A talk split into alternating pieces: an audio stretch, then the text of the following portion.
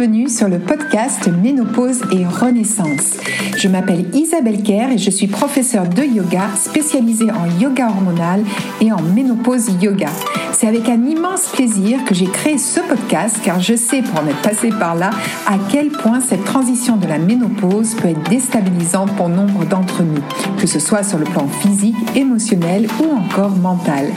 Et pourtant, je reste persuadée que ce chapitre de notre vie peut également s'avérer être une merveilleuse aventure vers la connaissance de soi.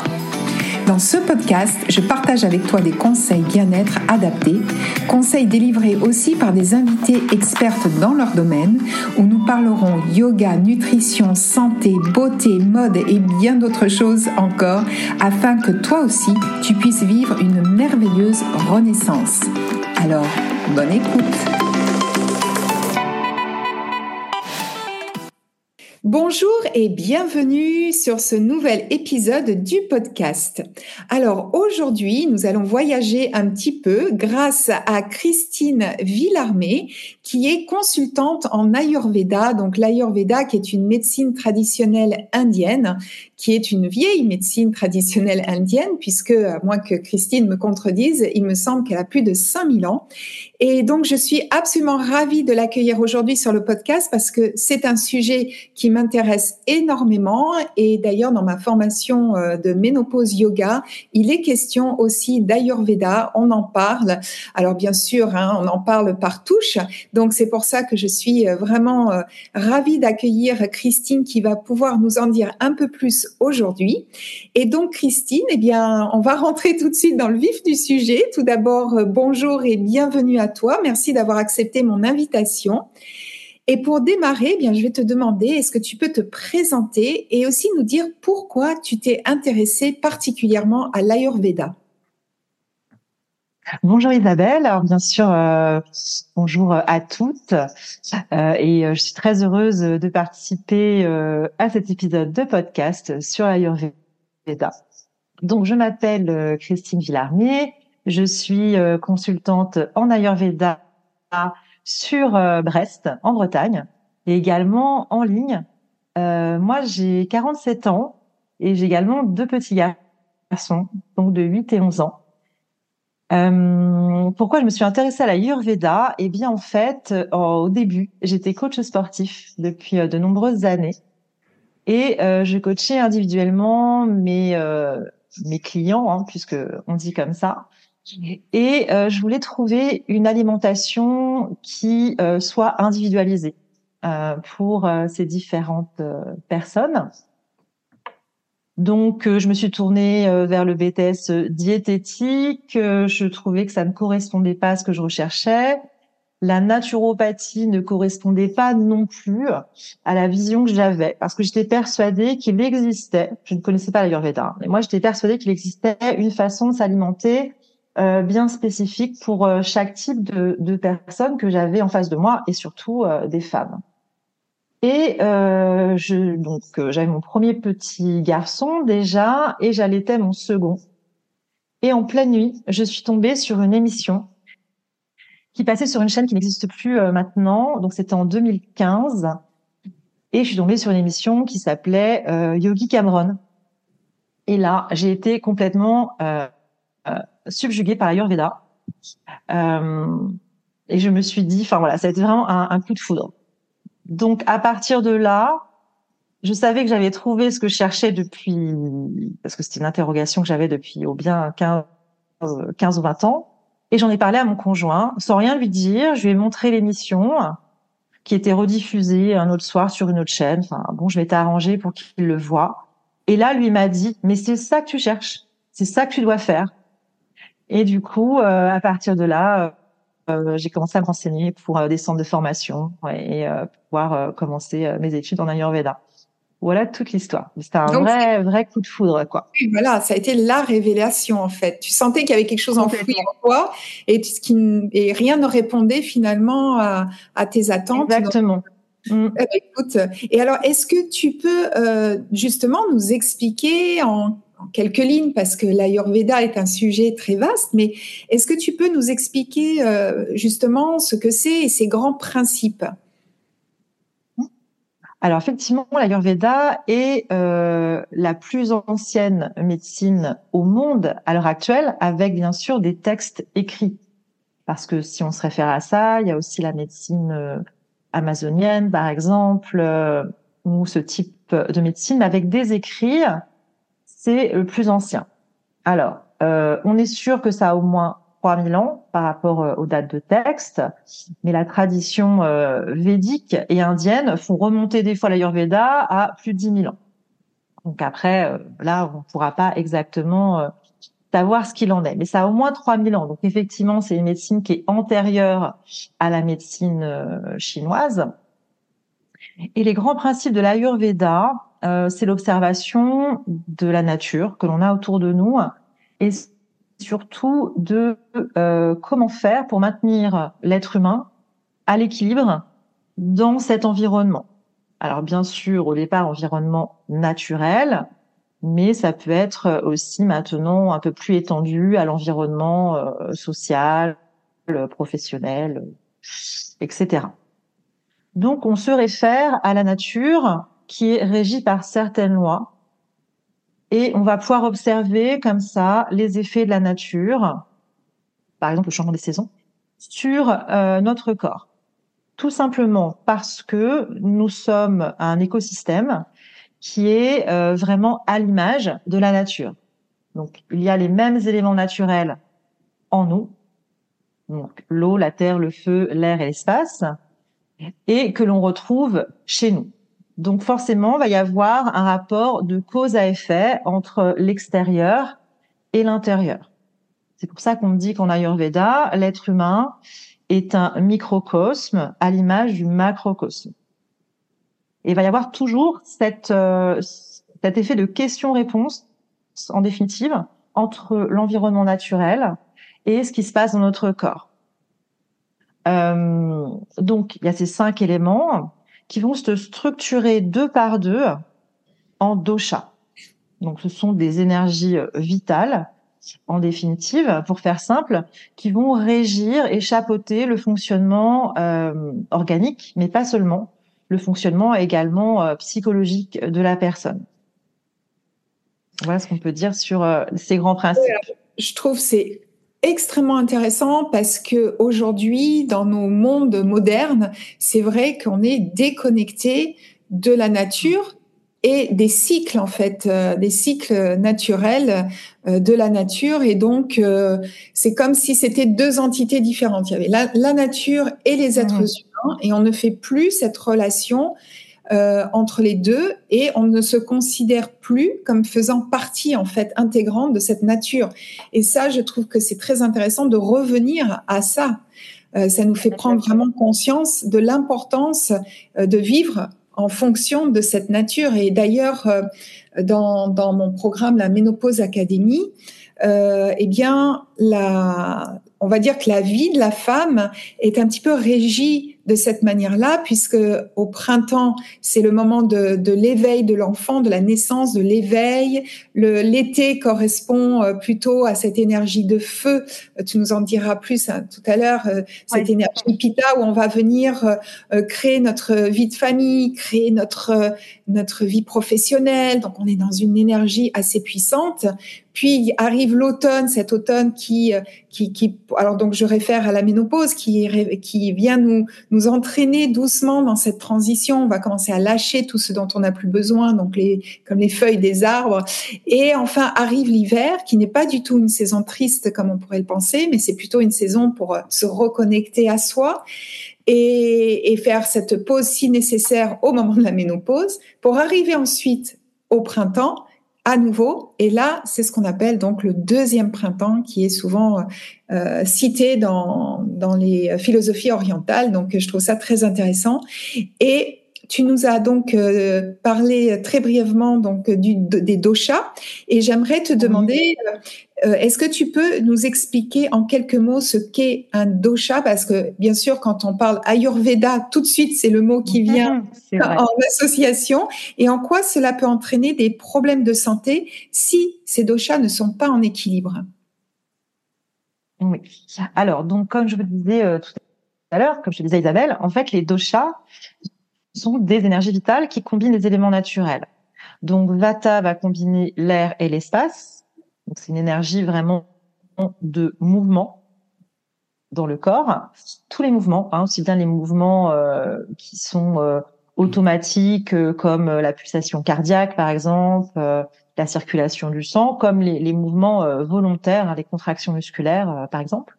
Il y a également ensuite le dosha Pitta, qui est vraiment une énergie de feu, puisqu'il y a l'élément feu et l'élément eau qui sont combinés. Et c'est une énergie de transformation.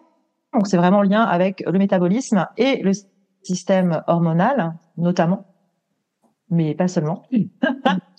euh, et ensuite, il y a l'énergie kappa, qui est euh, combinée au éther. Donc là, si vous visualisez bien au éther ensemble, ça crée une sorte de, de boue, euh, donc de glaise. C'est vraiment la matière dans le corps. Hein, c'est tout ce qui compose le corps en termes de tissu. Donc ça, c'est ce qu'on peut dire effectivement sur chaque dosha. Euh, le mot dosha signifie au départ défaut. C'est un mot sanskrit qui signifie défaut. Donc c'est là où on pourrait se dire, mais du coup, ça signifie défaut, c'est que c'est pas forcément des choses très positives pour l'organisme. En fait, c'est pas tout à fait le cas. Ça devient un défaut lorsque nos doshas s'écartent trop loin de la constitution de naissance. C'est-à-dire, pour expliquer cette constitution de naissance, on a tous les trois doshas à l'intérieur de notre corps, et dans des proportions complètement différentes. Et surtout, ce qu'il faut bien comprendre, c'est lorsqu'on dit de retrouver les doshas à l'équilibre, ça ne veut pas dire de mettre les trois doshas sur le même pied d'égalité. Hein, si vous avez une, une jauge un petit peu comme ça, ça ne veut pas dire que Vata, Pitta et Kapha sont à 33% à peu près euh, égaux dans le corps. C'est de revenir à euh, ce qu'ils étaient au moment de la conception, au moment de la naissance. Puisqu'on dit en Ayurveda que c'est à ce moment-là, au moment de la conception, que les doshas vont se euh, fixer, se déterminer euh, dans le, euh, le futur être humain en devenir. Donc, euh, par exemple, quelqu'un qui a beaucoup euh, de pita dans l'organisme au départ, euh, lorsqu'il se déséquilibre, par exemple, au moment de la ménopause en vata, ça ne veut pas dire qu'il faut ramener Pitta et Vata et Kapha à l'équilibre 33%, 33%, 33%, mais qu'il faut en définitive abaisser Vata le plus possible pour euh, que euh, Pita euh, puisse à nouveau retrouver son niveau de départ. En tout cas, remonter Pita également, par exemple. Voilà. Et les doshas à ce compte-là, lorsqu'ils sont dans leur niveau de constitution de naissance, deviennent plutôt des forces, des énergies vitales, et ils sont même les racines, on dit vraiment les racines de la santé. Donc c'est extrêmement extrêmement important de conserver. Quand on dit dosha à l'équilibre, maintenant, euh, vous savez ce que ça implique, c'est-à-dire de rester au plus près de sa constitution de naissance. Voilà. Je sais pas si c'est euh, plus clair pour vous du coup. Oui, oui, oui, c'est clair. alors justement, le fait que ça soit associé comme ça à des éléments, euh, on souvent dans cette transition de la ménopause ou en post-ménopause, on sent dans le corps qu'on a beaucoup d'air justement par des, par, euh, des gaz ou, ou, des ballonnements. Et puis on sent aussi euh, euh, cette espèce de brouillard mental. Est-ce que du coup, ça, on peut dire que c'est parce que euh, eh bien, ce dosha-là, vata, serait en déséquilibre? Tout à fait, tout à fait. Euh, sur la période de préménopause, qui, selon les textes classiques, commence bien avant que on en parle euh, en définitive lorsqu'on est une femme. Hein, on commence à rentrer en périménopause à peu près vers l'âge de 35 ans pour l'Ayurveda. pour nous, ce n'est pas associé. Ouais, pour nous, ce n'est pas associé. Ouais, pour nous, ce n'est pas associé en Ayurveda à, hum, comme ça peut être euh, peut-être dans la société actuelle, à la vieillesse en fait, puisque c'est quelque chose qui intervient petit à petit dans, dans la vie de la femme et qui s'installe progressivement même si on s'en rend pas compte tout de suite. Il y a des petits changements qui s'installent euh, comme ça euh, très progressivement euh, sur, sur cette période-là. Et Vata va progressivement augmenter. Alors, pourquoi ça va impacter différentes zones du corps par exemple la sphère digestive, mais peut-être aussi tout ce qui est émotionnel, les pensées qui vont tourner en boucle, ce genre de choses? C'est parce que pour chaque dosha, il y a cinq sous-doshas notamment un, un sous-dosha qui est en charge de l'équilibre mental, de la sphère euh, plutôt psycho-émotionnelle, euh, donc qui s'appelle pranavata. Hein. Lorsqu'il se déséquilibre, celui-ci va créer des pensées perturbées, donc euh, des pensées qui tournent en boucle, de l'anxiété, mais aussi peut créer tout ce qui est acouphène, vertige, par exemple. Euh, alors qu'on a aussi un sudosha, Samanavata, qui va s'occuper, lui, de la digestion. Un autre, Apanavata, qui s'occupe du transit. Par exemple, hein. je ne vais pas vous faire un, un, cours intégral, mais en fait, c'est pour ça qu'un dosha, comme il a euh, des ramifications dans tout le corps, il va déséquilibrer à différents niveaux de l'organisme. Et c'est pareil pour Pitta et c'est pareil pour Kapha. Mmh. D'accord. Oui, donc c'est assez complexe. Euh, cette histoire de dosha avec les sous-doshas. Donc, c'est pour ça que c'est important d'aller voir euh, une professionnelle qui pourra établir finalement son propre profil puisque on est tous différents. Donc, je suppose que tu dois euh, euh avoir la personne euh, en face de toi ou, ou, ou, en ligne, mais en tout cas pour connaître parfaitement euh, sa, ses déséquilibres et, pouvoir ensuite travailler dessus. Bien mmh. sûr. Et alors, alors là, on va dire de manière générale, parce que bien sûr que c'est un sujet passionnant et j'aimerais tellement pouvoir faire des heures sur ce sujet. Mais on va dire pour aujourd'hui, d'une manière générale, quelles seraient tes recommandations pour les femmes qui traversent cette transition? Parce que tu disais du coup en Ayurveda, finalement, c'est une transition qui se fait euh, lentement, c'est presque un, un non-événement, c'est dans la vie, euh, cette... Euh, Exactement, c'est un non-événement. La vie continue et tout simplement, euh, en Occident, c'est vrai que ça devient quelque chose de problématique euh, et que on est submergé par énormément de symptômes. Est-ce qu'il y aurait un conseil, alors bien sûr, hein, de manière générale, qui hmm. pourrait... ben voilà, ou des recommandations pour traverser cette transition peut-être de manière un tout petit peu plus sereine? Tout à fait. Alors, euh, pour ça, il faut euh, comprendre que au moment de la préménopause, c'est deux doshas surtout qui vont rentrer en concurrence. Le dosha Pitta, qui gère, euh, si vous vous rappelez ce que j'ai dit au début, plutôt les hormones, et puis le dosha, le dosha Vata, qui lui va prendre de plus en plus de place.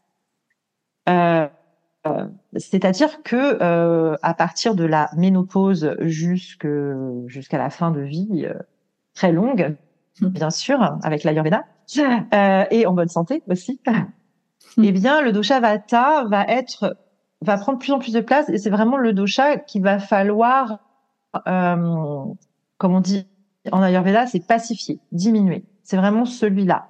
Mais il faut attendre que la ménopause soit installé complètement. Et encore, je vois euh, régulièrement euh, des personnes euh, à mon cabinet, des femmes, qui même dépassé la ménopause depuis un an, deux ans, trois ans, etc., ont encore le dosha pitta, donc ça se manifeste notamment par des bouffées de chaleur, les sueurs nocturnes, les flushs là, et elles ont encore ces problématiques là, alors que euh, normalement, ce dosha pitta devrait être, euh, alors non pas éteint hein, puisqu'on en a besoin euh, mm-hmm. pour pour vivre, mais en tout cas être contrôlé. Alors pourquoi c'est pas le cas? Ça peut avoir différentes raisons, des raisons notamment psycho-émotionnelles. Souvent remarqué que on se doute pas, mais le stress euh, d'une contrariété ou d'une dispute avec son, son conjoint, avec euh, ses enfants, euh, un deuil, bien sûr, qui crée de la colère, ou même un, un, problème professionnel, à ce moment-là de la vie de la femme, va vraiment l'embraser et augmenter Pita de façon exponentielle par rapport à avant même. Donc on est assez sensible. Tout ça parce que si vous visualisez bien, le dosha vata, il est là et c'est de l'air. Donc visualisez bien ce que ça fait de l'air sur du feu. voilà, et vous avez du coup la réponse de pourquoi cet embrasement. Alors, si je te dis ça, Isabelle, et puis je te dis vous parce que je parle aussi à tes auditrices, c'est tout simplement pour comprendre que il va falloir trouver, si je donne des conseils de façon générale, trouver des conseils qui vont harmoniser et en même temps Evata et Pitta. Euh, et le premier conseil, c'est déjà euh, d'arrêter les excitants. Euh, notamment, je pense à un excitant qui est euh, monnaie courante et que j'adore moi-même et que j'essaye de consommer à petite dose, c'est le café. Et j'ai vu des bouffées de chaleur diminuer par euh, pratiquement 99%, rien qu'en arrêtant le café dans l'alimentation. Mhm. Parce que c'est une substance qui déséquilibre à la fois Evata et Pitta et qui est extrêmement chauffante et extrêmement déséquilibrante rapidement. Hein. Donc, euh, bon, bien sûr, euh, le tabac et l'alcool, euh, ça, vous imaginez bien que c'est extrêmement mhm. chauffant pour l'organisme et ça va déséquilibrer Evata et Pitta. Donc, on évite les excitants. On évite aussi l'alimentation très relevée. Alors, je dis pas épicée, parce que je trouve qu'il y a une confusion souvent entre nourriture épicée et nourriture euh, piquante. Épicée, ça veut dire qu'on a mis des épices dedans, et c'est pas forcément des épices qui sont euh, extrêmement piquantes. Ça peut être du fenouil, euh, ça peut être de la coriandre, et, c'est là pour ça que ça va déséquilibrer Vata ou Pitta, bien au contraire. Par contre, on va éviter euh, tout ce qui peut être vraiment très chauffant, comme euh, le chili, euh, des currys bien bien forts. Là, c'est pas vraiment le bon moment pour vous faire ce petit plaisir-là. Ou en tout cas, si vous vous le faites, ne soyez pas étonnés d'être réveillé par des bouffées de chaleur ou des sueurs nocturnes. Là, voilà.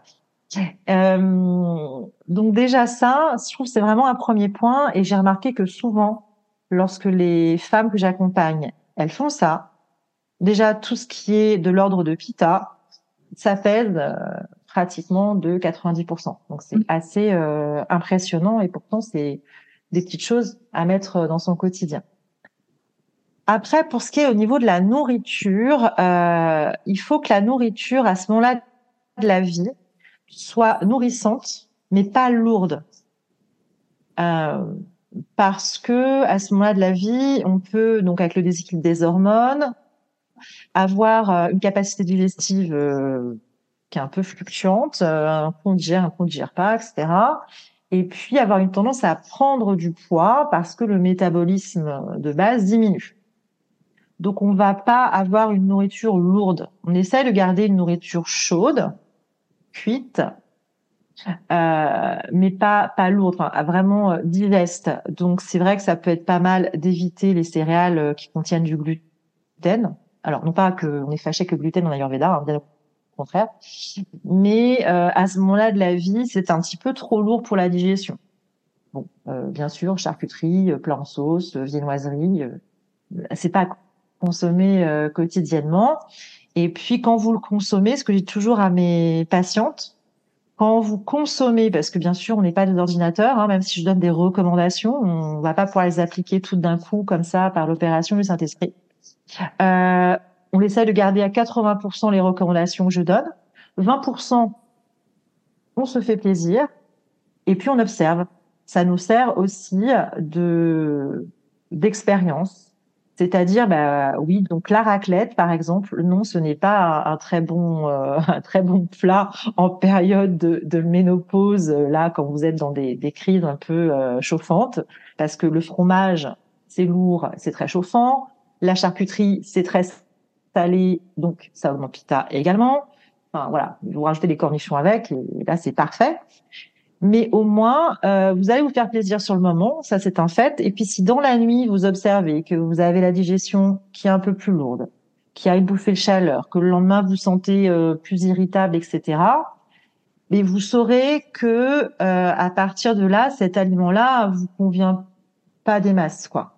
Donc, peut-être que la prochaine fois, vous allez réfléchir à deux fois avant de mhm. proposer une raclette comme dîner convivial euh, entre amis euh, le, samedi soir. Voilà. Et je trouve ça aussi très intéressant que les, les personnes fassent leur propre expérience, de pas se pas diaboliser les choses.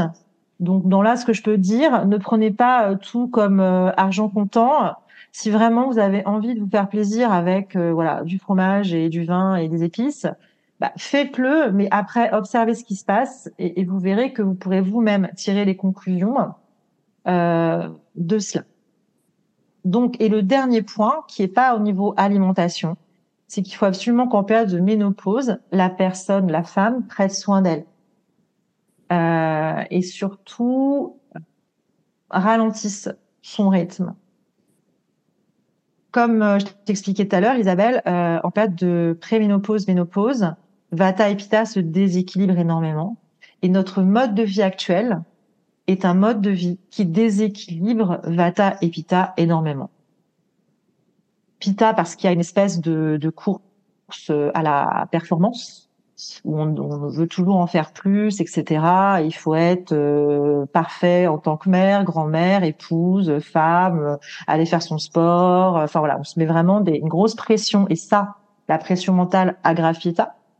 Et puis euh, Vata est très aggravé aussi par euh, on a des, des, des, modes de transport qui sont très rapides, on a des modes de communication très rapides, euh, on a beaucoup d'écrans, donc ça aussi, ça, ça rentre en ligne de compte et ça va déséquilibrer euh, Vata. Donc l'idée, c'est peut-être de revenir à un mode de vie où on se laisse plus d'espace euh, pour euh, non pas faire, mais être avec soi. Et, et, là, je trouve que c'est très intéressant euh, la pratique effectivement du yoga pour revenir en, en présence à soi, avoir un peu plus d'indulgence et de bienveillance envers soi-même. Mm. Oui, et ça, ça va aussi être important. Oui, oui, je te rejoins complètement là-dessus. Euh, alors, et sur l'alimentation, de, de, regarder qu'est-ce qui nous convient dans, dans, le programme La Ménopause Academy, il y a un tracker justement pour euh, noter tout ce qu'on mange dans la journée et voir les effets. Alors, c'est absolument pas ça. chose pour se culpabiliser parce que je me dis que c'est bon, on n'est plus là-dedans aujourd'hui. Mmh. C'est apprendre à se connaître et voir tiens quand je quand je mange ça bah ça m'a pas réussi pourquoi? Peut-être il y a eu une contrariété aussi avant on a mangé sur la contrariété ce qui est pas forcément euh, mmh, ce qui est mieux. peut-être que cet aliment je le digère mieux quand euh, voilà quand je suis en bonne compagnie que tout va bien etc donc je trouve que ça c'est effectivement très très intéressant. Et quand tu parlais aussi de, de, de ralentir un petit peu le rythme, c'est pour ça qu'on utilise dans le ménopause yoga aussi l'écriture. Euh, c'est des temps de pause avec euh, des questions pour euh, bah, pour réfléchir un petit peu sur soi, ce qu'on n'a jamais le temps de faire parce qu'on cavale tout le temps après le temps, et, et de, pour, quand on peut, évidemment, se reconnecter un petit peu avec la nature, euh, euh marcher dehors, euh, si on est à proximité d'une forêt ou même d'un parc, même si on est à Paris, il y a de très jolis parcs. Donc, euh, cette connexion-là, je pense qu'effectivement, on perd pas de temps. En fait, on est toujours dans ce, dans cette euh, problématique où on se dit, ah, mais oui, mais là, je vais pas perdre du temps à aller marcher une demi-heure alors que je dois clôturer tel dossier. Mais en fait, c'est pas justement, ce n'est pas perdre du temps parce que euh, après on revient, on a l'esprit plus clair, on se sent mieux, le corps a bougé, c'est oxygéné, on s'est ancré également en marchant euh, sur la terre. Donc donc tout ça, c'est c'est vraiment prendre le temps de réfléchir en fait à, à, à ce mode de vie. Et je trouve que l'Ayurveda euh, s'y prête euh, parfaitement justement à cette réflexion-là. Et alors, donc là, nous enregistrons cet épisode dans la saison automne-hiver. Et je voulais avoir euh, justement ton avis sur quelques euh, conseils.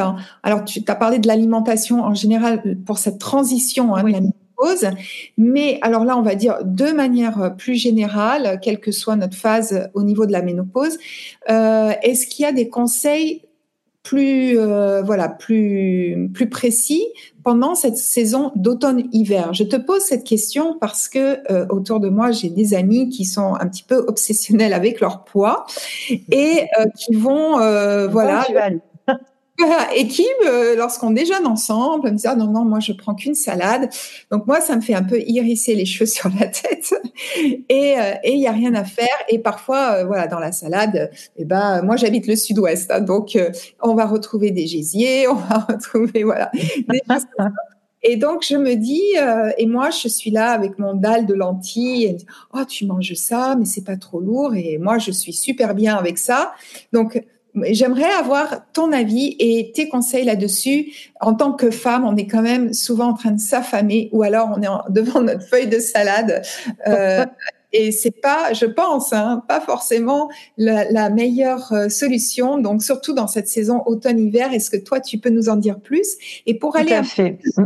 sur l'alimentation, mais je voudrais justement aussi te demander quelques conseils au niveau des soins euh, tu disais tout à l'heure qu'il fallait prendre le temps de prendre un peu soin de soi. Donc, qu'est-ce qui est préconisé dans, dans l'Ayurveda, justement, dans ces soins? Qu'est-ce qu'on, qu'est-ce que toi, tu préconises? Donc, deux questions. D'accord.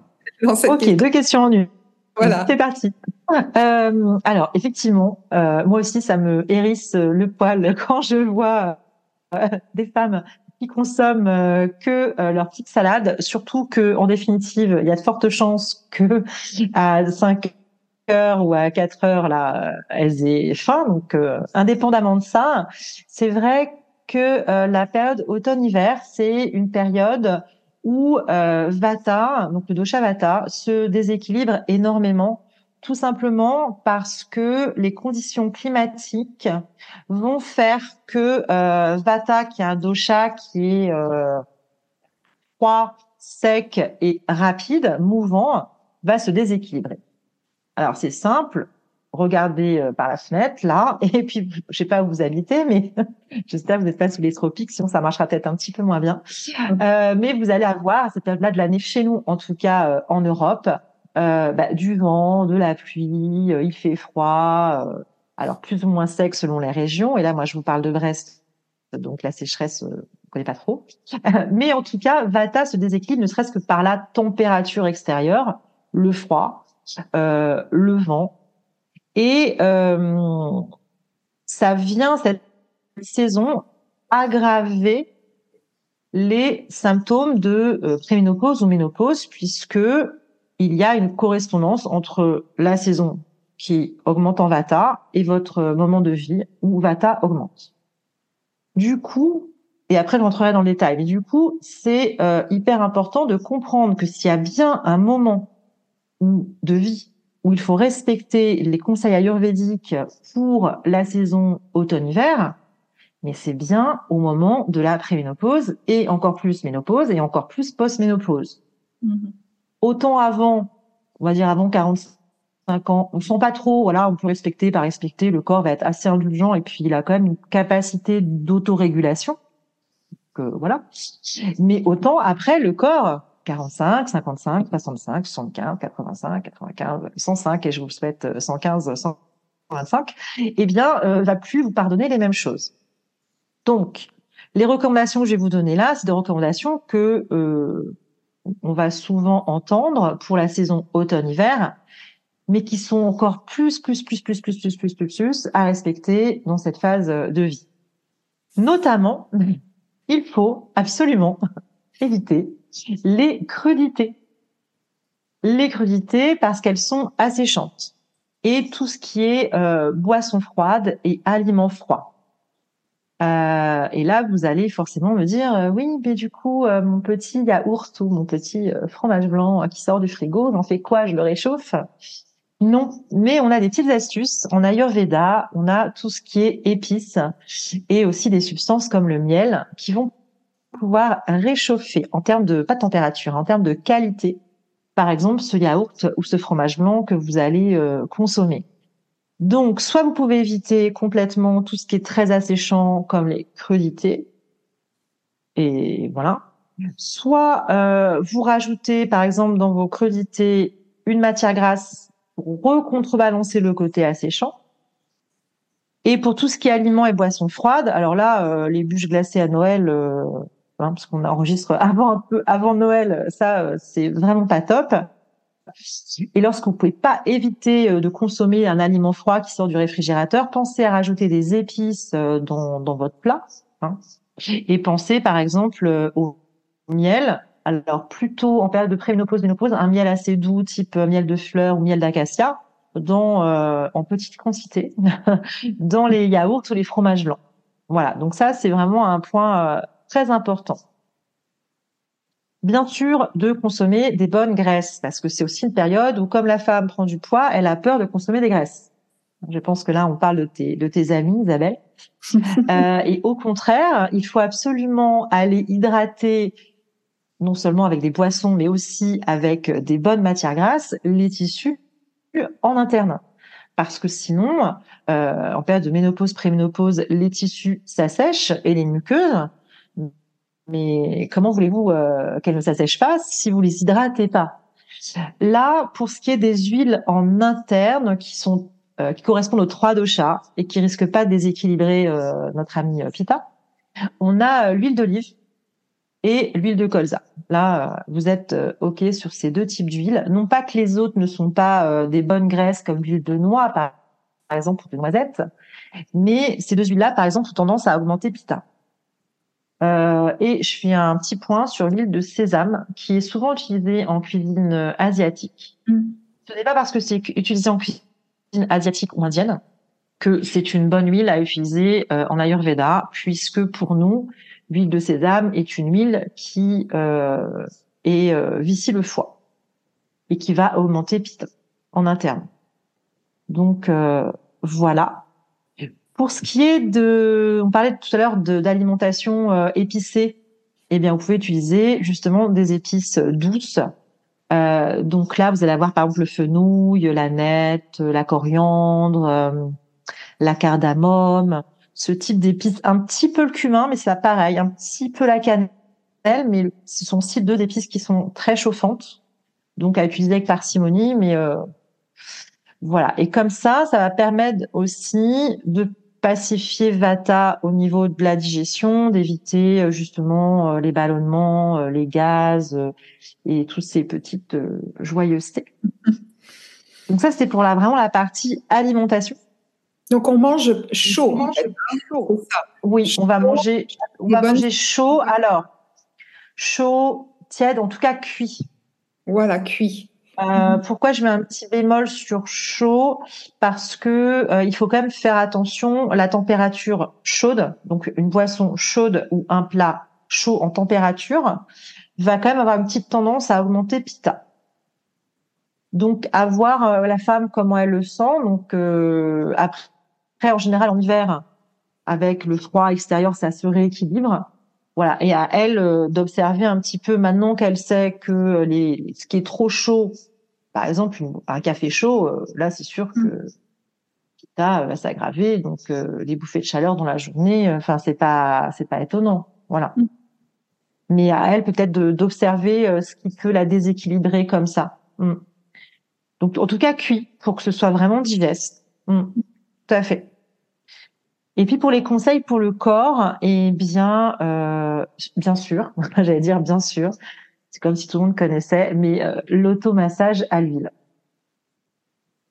Parce que euh, c'est, je trouve, encore assez, assez peu connu et ça surprend un petit peu euh, les femmes que j'accompagne de leur demander de mettre de l'huile sur leur corps avant la douche. Mm-hmm. c'est vrai que ça les surprend toujours, mais et puis elles ont peur de pas avoir le temps.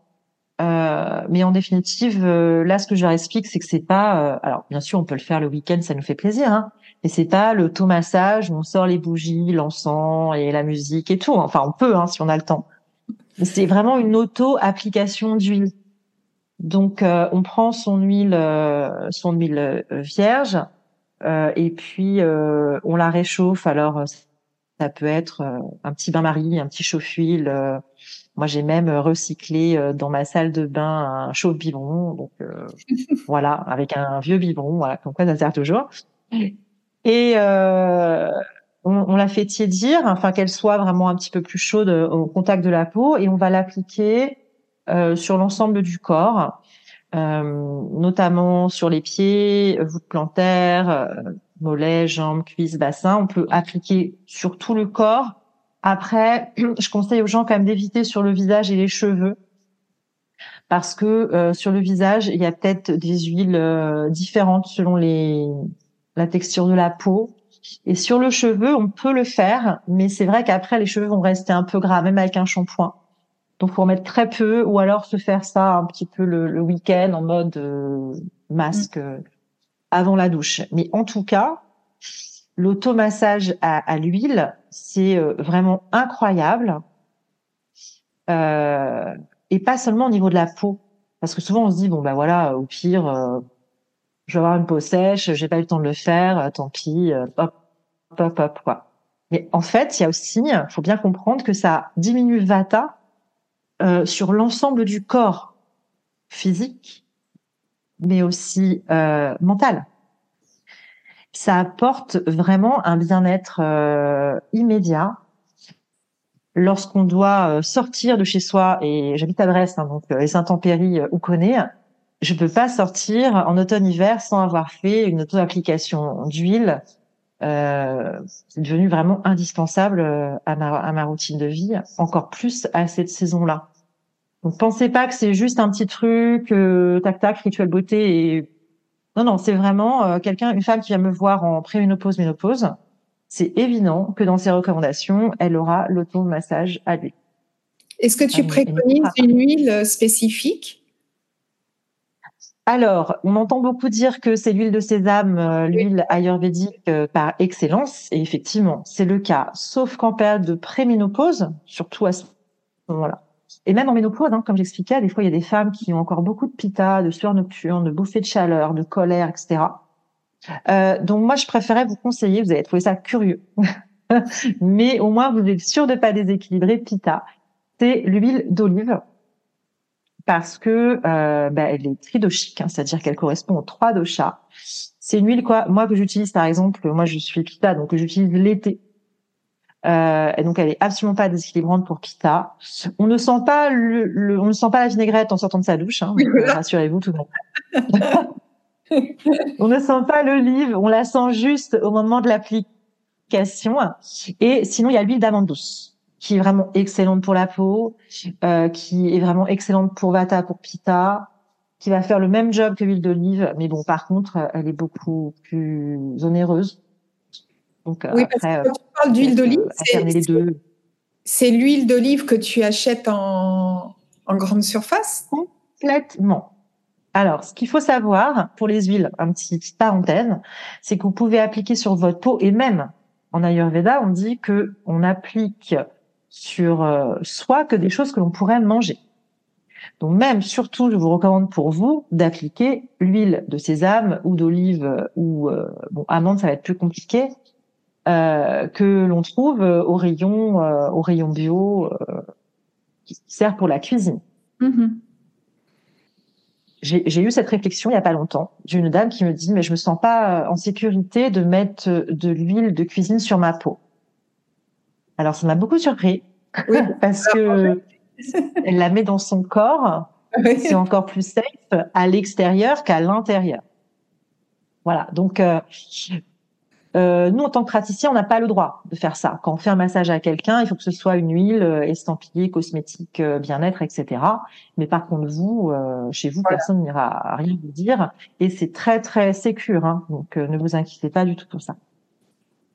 Bon, super conseil. Alors, euh, je vais rajouter une petite anecdote, euh, puisque euh, j'ai pratiqué, et là, c'est vrai que ça fait un petit moment que j'avais laissé tomber, et tu vois, tu me donnes envie de recommencer, où, je, où effectivement, je me massais tous les matins avec de l'huile. Et ça a été, ça a déclenché des conflits avec mon mari qui en avait marre de rentrer après moi dans la douche et qui, euh, voilà, qui glissait tout ça. Donc, si on le fait, un petit conseil pratique, surtout, euh, nettoyez bien votre douche après pour éviter les, voilà, les petites scènes de ménage et tu m'agaces avec ton huile. Et oui, puis faites attention aussi en rentrant dans votre douche de pas, de pas, de pas glisser. Voilà. Euh, si vous avez cette peur de glisser, et puis selon l'âge euh, que ton audience euh, a aussi, Isabelle, vous pouvez très bien faire sur les sur les jambes, l'ensemble du corps, hein, l'auto-application d'huile, et vous gardez l'application au niveau de la voûte plantaire parce que c'est une zone qui est très calmante pour Vata. Faire cette application d'huile le soir au coucher. Mm-hmm. Vous pouvez dissocier un petit peu les deux. Et, en plus, si vous avez des petits soucis d'endormissement, le soir au coucher, ça va vous calmer, puisqu'il y a pas mal de points réflexes sous le pied, donc euh, ça peut être euh, un petit truc sympa et ça vous évitera le, stress et le conflit. Donc le stress et le conflit de l'huile sur les pieds. Donc voilà. Mais je, je reconnais que c'est vraiment, euh, voilà, c'est une pratique qui est très agréable. Euh, à faire. Et puis la peau euh, malgré tout ensuite elle est elle est complètement soyeuse. C'est voilà, c'est vraiment rien que sur le ah ressenti c'est extrêmement agréable. Vous n'avez plus besoin de de, de, de, de, crème de choses sur la peau quand vous pratiquez ça. Il n'y a, pas, y a plus besoin de réhydrater de toute façon. Et c'est complètement naturel. Donc la terre et votre corps vous remercieront oui, je trouve que on voit d'ailleurs euh, euh, comment notre peau réagit parce que quand on est quand on a peau très sèche, donc dû comme tu nous as expliqué à un vata qui va assécher, plus en période automne-hiver, euh, bah, on voit l'huile hein, qui vraiment que le corps absorbe ah ce qu'il a besoin. Et, euh, et, ça aussi, c'est intéressant d'observer ça parce que euh, voilà, le, notre corps est vraiment le, notre meilleur euh, signe de, de, ce dont on a besoin si on sait regarder, écouter. Et donc, c'est une pratique, oui, bah, tu vois, que je vais remettre en place dès demain. parce que c'est. Il y a besoin d'une petite pratique calmante aussi que, qui est peu connue, enfin, pour les gens qui connaissent pas l'Ayurveda c'est le fait de mettre, par contre, là, on peut utiliser l'huile de sésame euh, tout de même dans cette zone-là, parce que c'est moins étendu, de mettre un petit peu d'huile de sésame sur euh, son petit doigt, par exemple, et de s'enduire les cavités nasales mm. et aussi l'intérieur euh, de l'oreille. Parce que, bien sûr, les orifices sont des espaces donc euh, libres, des, sont donc des espaces où il y a de l'espace euh, et qui sont très sensibles au changement de température, euh, au vent, etc. Et en faisant ce, ce petit soin-là, déjà euh, ça se, enfin, ça se voit pas. Euh, vous mettez de l'huile, vous essuyez votre nez, vous essuyez un peu l'extérieur de l'oreille, personne ne le verra. Déjà c'est pratique, mais ça va vraiment aller calmer ce que je vous expliquais tout à l'heure, le vata de la tête qui est Pranavata, et ça va jouer euh, sur euh, les pensées, euh, ça va jouer sur si vous avez des acouphènes, des vertiges. donc c'est vraiment bien en automne-hiver d'avoir cette pratique-là. Donc quand vous huilez le corps, ben, pensez également à, vous huiler le nez, les oreilles, et mm-hmm. vous allez passer une, bonne journée. Merci beaucoup pour ce conseil, Christine. Euh, oui, oui, je connaissais. Oui, oui. Oui, oui. Ben après, j'ai quelques petites pratiques comme le gratte-langue tous les matins. Euh, ça, je peux pas ne pas le faire. Des choses Isabelle. Voilà, oui, je suis une bonne élève. bon, alors là, écoute, tu nous as donné énormément de conseils précieux, donc je t'en remercie vivement. Euh, alors, je termine toujours par cette question, mais bon, c'est vrai que tu, tu, ça a été très riche en informations. Je termine toujours en demandant si tu as un rituel beauté ou bien-être. Donc là, tu nous en as beaucoup parlé. Euh, alors peut-être as-tu un, rituel beauté euh, qui serait euh, euh, qui correspondrait à l'Ayurveda et que tu voudrais bien partager avec nous? Alors moi, mon rituel beauté préféré, c'est, euh, je vous dis tout de suite, hein, il n'y a rien d'extraordinaire, c'est l'automassage à l'huile. Si je devais faire deux choses le matin en me réveillant, c'est boire mon eau chaude ou tiède. Les dames qui sont un peu euh, amis avec Pita en ce moment, euh, tout simplement parce que pour le système digestif, euh, ça réveille en douceur le système digestif, ça a vraiment un effet sur le transit, la digestion, les ballonnements. Donc ça, voilà, à tout âge, à toute saison, mais encore plus en automne-hiver, et l'auto-application d'huile sur la peau. Parce que je trouve qu'on a un minimum de temps avec ces deux pratiques, on a un maximum d'effet sur justement le dosha vata. Sur le visage, je peux vous partager Ouais. Je peux vous partager une petite recette que j'adore à la maison. Euh, une petite recette euh, lorsqu'on commence à avoir des petits soucis de maux de gorge. Je sais pas si ça va vous intéresser. Mais en général, c'est l'époque là où on a les rhumes et les maux de gorge. Et ça, c'est quelque chose que euh, si vous faites ça, vous aurez plus mal à gorge. D'ailleurs, depuis que je fais ça, je pense que voilà, je ne me rappelle pas le dernier mal de gorge, en vie ou autre bronchite que j'ai eu. Je. Il s'agit de prendre de l'eau chaude, donc par exemple la quantité d'un mug d'eau chaude, dedans de verser une cuillère à café de curcuma et une demi-cuillère à café de sel. Voilà, vous mélangez. Et vous inquiétez pas, vous n'allez pas le voir. C'est en fait pour vous gargariser. Donc en général, lorsqu'on a un mal de gorge qui arrive, et là, ça va être l'époque. On va avoir une espèce de petit, euh, comment dire, un petit, euh, ça commence dans le fond de la gorge, ça gratte un peu, ça commence à faire mal. En général, on, le sent. C'est vraiment le bon moment pour faire cette recette. Vous allez pouvoir faire euh, matin et soir et vous gargariser au moins pendant deux trois jours, mais des fois en une journée c'est fini, avec euh, euh, cette eau curcumacelle. Et c'est vraiment extrêmement efficace.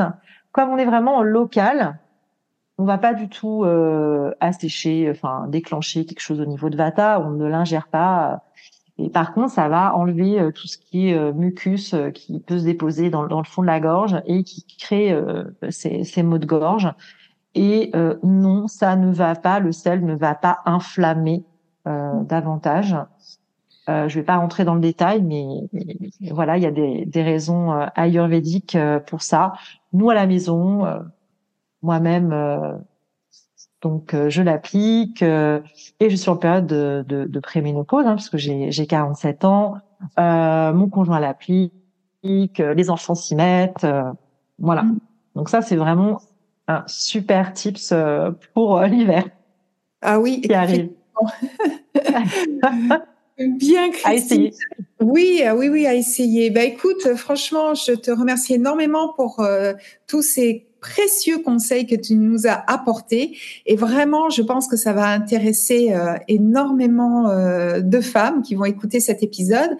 D'ailleurs, tu vois, bah, tout de suite, en direct comme ça, je vais te demander si tu acceptes de revenir sur mon podcast à la saison printemps-été. Avec plaisir, Isabelle, avec grand plaisir printemps-été, voilà, et où tu pourrais euh, bah, justement euh, là euh, nous donner des conseils aussi pour traverser la, ces deux saisons-là à la manière ayurvédique. Je pense que ça pourrait être vraiment très très intéressant. Et puis évidemment, je mettrai dans le descriptif de cet épisode euh, eh bien ton lien pour te retrouver sur ton site internet et aussi sur ton compte Instagram. Euh, voilà, si on a envie de te contacter pour se faire accompagner. Et euh, ben, un petit, petit book de conseils euh, également. Vous pourrez télécharger euh, sur mon site. Ben écoute, ça c'est super, vraiment merci beaucoup. Et euh, écoute, un très grand merci à toi d'avoir accepté mon invitation et donc euh, je vais te dire à bientôt pour un deuxième. Merci Isabelle pour cette invitation. un deuxième épisode. Et euh, merci à toutes d'avoir écouté euh, notre échange d'aujourd'hui. Euh, si l'épisode vous a plu, merci beaucoup. Et eh bien, soit de commenter, de le liker, de le partager, et ça va beaucoup m'aider. Et je vous dis à très vite pour une nouvelle écoute.